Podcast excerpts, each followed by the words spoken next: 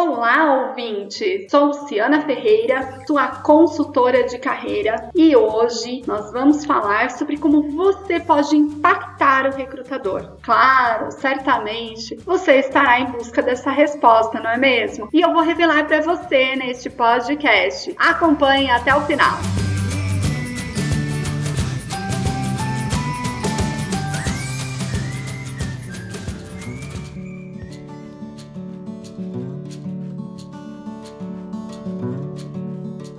Busca por uma vaga de emprego, ela pode ser muitas vezes cansativa, exaustante, estressante, não é mesmo? Por isso, é preciso saber como conquistar o recrutador para acelerar as, as suas chances de recolocar e de chegar aí ao final dessa corrida chamada mercado de trabalho.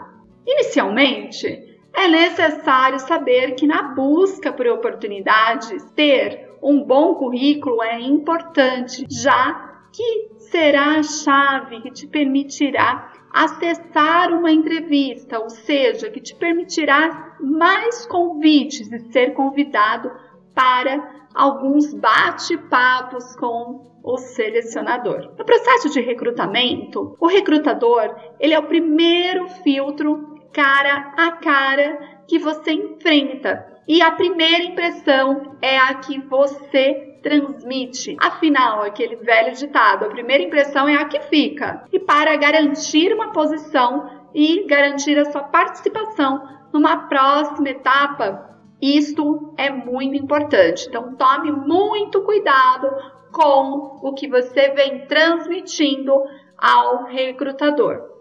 Hoje, os recrutadores ou analistas de recursos humanos são pessoas como você. Eles estão cumprindo a missão de cobrir as necessidades de um pessoal de uma empresa e a buscar os talentos para essa empresa. E eles geralmente têm pressões de tempo, precisam responder às necessidades de vários departamentos, lidar com altos níveis de estresse e, portanto, o que garante o sucesso é a estratégia. Muitos candidatos eles não são bem-sucedidos nessa busca pela recolocação, pelo emprego, porque não se preparam adequadamente, não planejam a sua busca, não buscam impactar o recrutador, não buscam fazer a diferença com relação aos outros candidatos e principalmente causar uma boa impressão na entrevista, por essa falta de preparação ou muitas vezes pela insegurança por não ter se preparado antecipadamente. Agora, eu vou te dar algumas dicas valiosas para você, candidato. A primeira delas, é ter uma imagem impecável em 10 segundos. O recrutador, ele vai ter uma ideia sobre você com base na sua aparência. Lembro, a primeira impressão é a que fica. Então lembra nessa primeira dica que eu estou te dando, daquele processo que você está na paquera do gatinho, da gatinha, em que você se arruma, se produz todo, essa primeira impressão é a que fica, não é mesmo? E assim ocorre no processo seletivo. Simplesmente, o recrutador ele tem a obrigação de propor aos candidatos uma boa imagem, dependendo da posição. E este será a sua tarefa. Esse é o seu estar apresentável.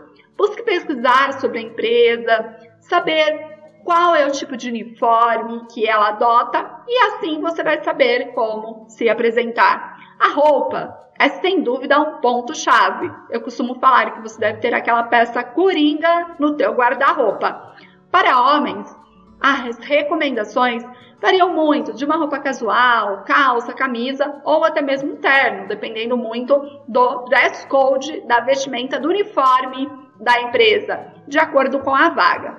E nas mulheres, o ideal é uma calça preta ou azul marinho de corte reto e sem bolsas, ornamentos. Eu lembro, você não está indo para um desfile de moda, você está indo para uma entrevista. A blusa, ela pode ser escolhida em tons mais variados. Eu recomendo sempre que vocês busquem tons neutros, porque em dia de calor você pode suar e algumas roupas coloridas marcam e fica feio, né? E seja discreta, sem decote, sempre roupas mais fechadas.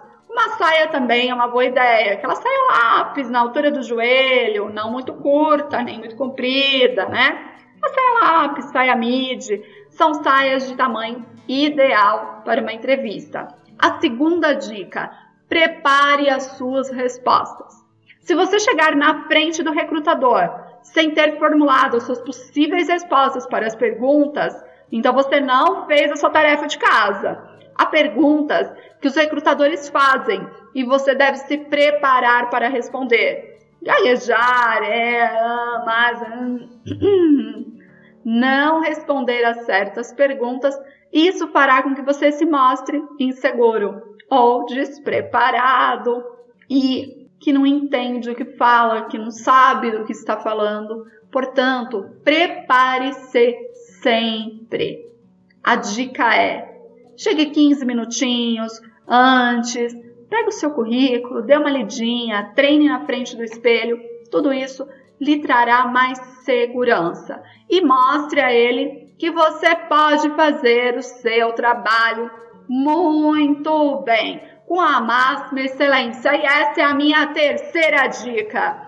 Antes de você se candidatar para qualquer vaga, você deve ter clareza de cobrir pelo menos 80% do perfil solicitado. Luciana, o que é perfil solicitado? Leia a vaga de cabo a rabo, de ponta a ponta e pergunte-se: este trabalho é para mim?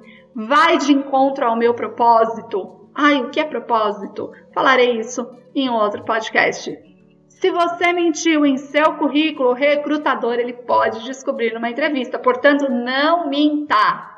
E, por exemplo, ai, o que é mentira, Luciana? Vou encher meu, algumas informações do meu currículo para fazer o seu chamado, vou mentir a minha idade. Não faça isso.